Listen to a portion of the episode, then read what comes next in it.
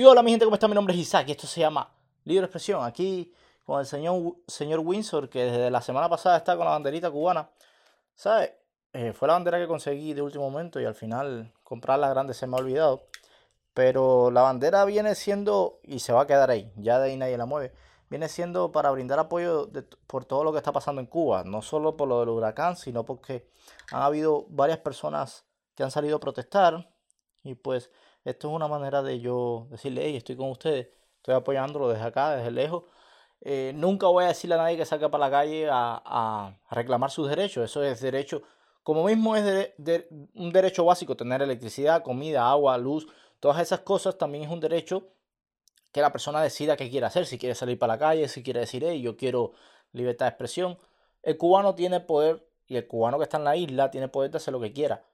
¿Sabes? Y quizás este, este comentario mío puede ser un poco controversial, me van a decir, no, porque no tienen derecho. Bueno, si mil cubanos salen, puede que lo puedan controlar, pero no van a poder controlar 10.000 cubanos. Entonces, eh, quizás en Cuba no hay 10.000 cubanos que quieran salir a la calle para eh, pedir libertad. Es, es, lo que me a suceder. La dictadura va a seguir ahí, mientras que el cubano quiera que la dictadura siga ahí. Punto final. Nada, estuve viendo que hubo un, un visitante en un museo de, Roma, un, un museo de, los, del Vaticano, que tumbó dos cabezas de dos cabezas de dos estatuas romanas. O sea, ya la estatua no estaba completa, simplemente quedaba la cabeza, la cabeza estaba en un, un pedestal, un podio, y el tipo vino y tumbó dos. Por supuesto, lo metieron preso, pero ¿cuál es el móvil? Es lo que yo me pregunto. Porque yo últimamente lo que estoy es leyendo los titulares, perdón, y se los traigo así para acá, porque ustedes después me digan, oye, mira, infórmate más.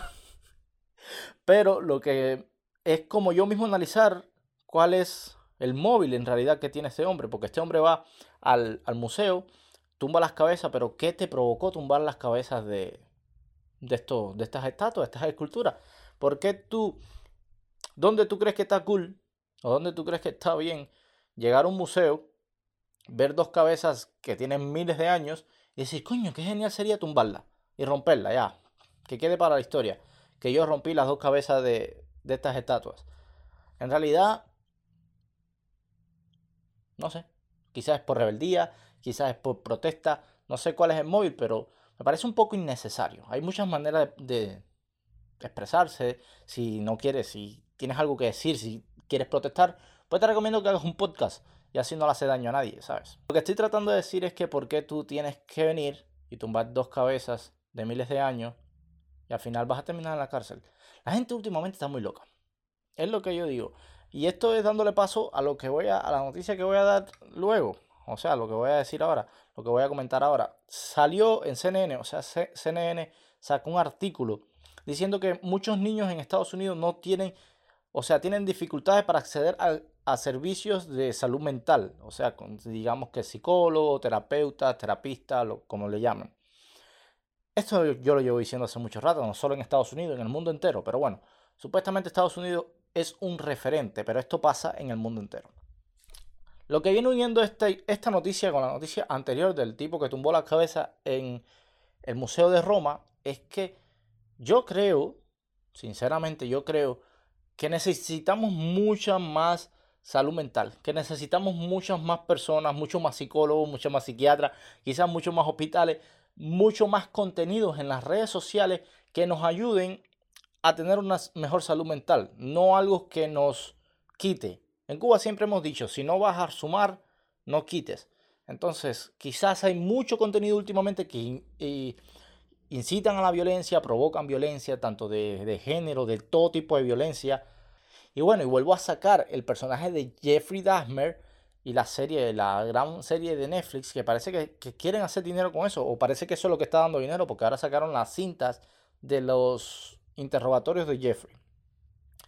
No se puede victimizar un criminal, no se puede victimizar un asesino, no se puede victimizar y mostrar como ejemplo este tipo de personas. Tenemos que recordar que Netflix está al acceso de todo el mundo.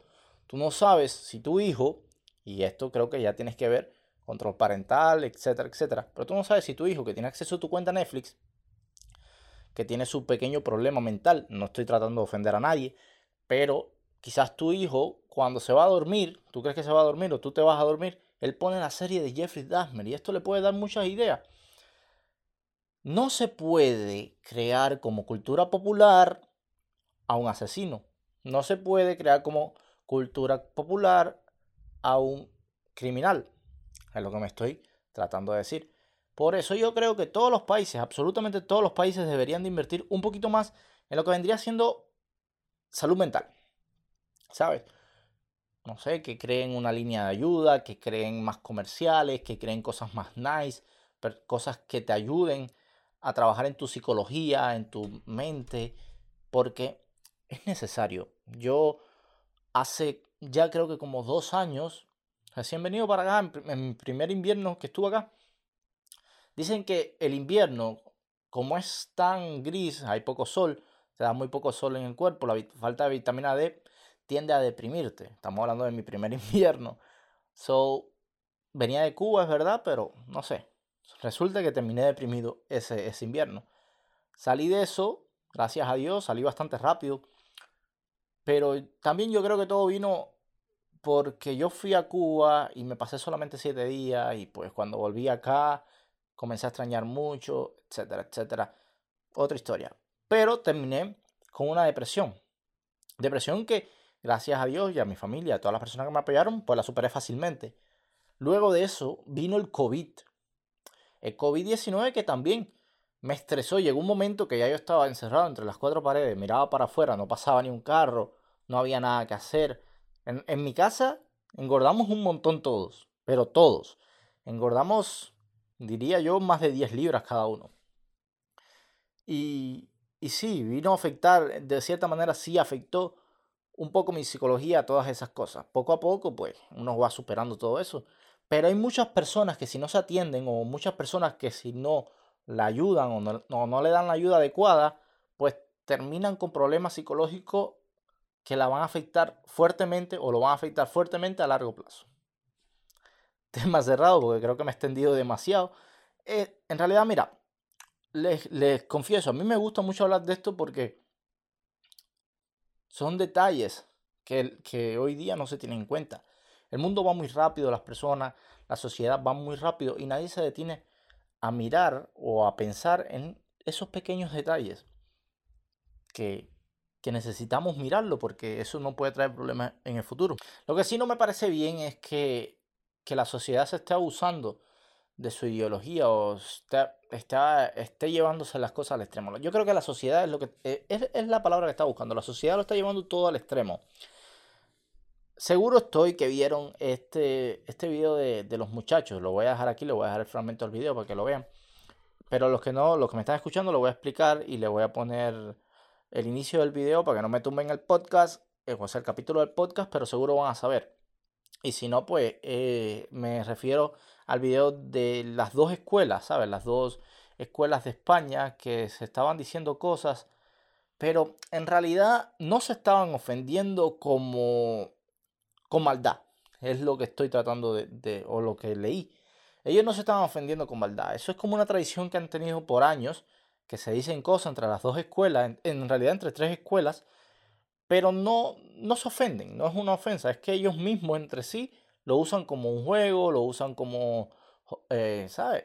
Es una, unas bromas jocosas.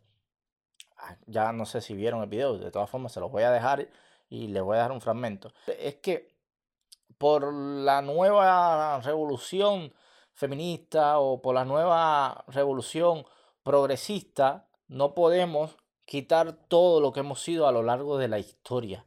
Hay muchas cosas que hay que cambiar, pero hay muchas cosas que son de la naturaleza humana misma.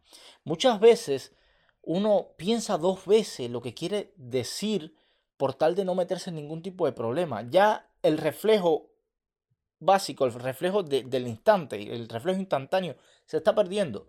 Porque tú me dices, oye, oye, Isa, estúpido. Y yo me quedo así, espérate, ¿qué le respondo?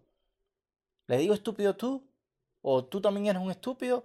Porque tengo miedo de que eso me pueda buscar un problema. A ver, yo a mí me da lo mismo, yo no tengo miedo. Yo, yo las cosas que digo las afronto y, a ver, no soy de ofender a nadie, pero tampoco tengo miedo.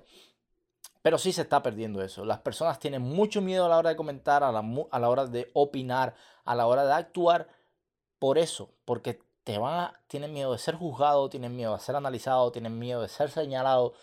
Entonces se está perdiendo la libertad de expresión.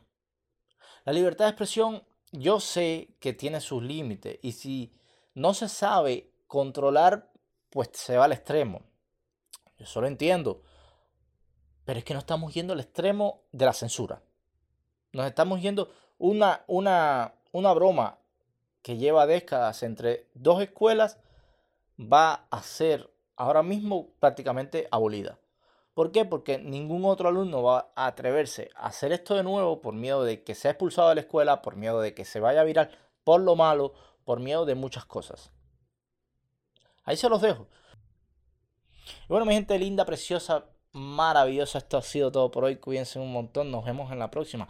No cambie tanto, acuérdese que si su vida funciona, manténgala como es. Siempre vaya a cambiar para lo mejor, nunca cambie para mal. Entonces cuídese mucho, hasta la próxima.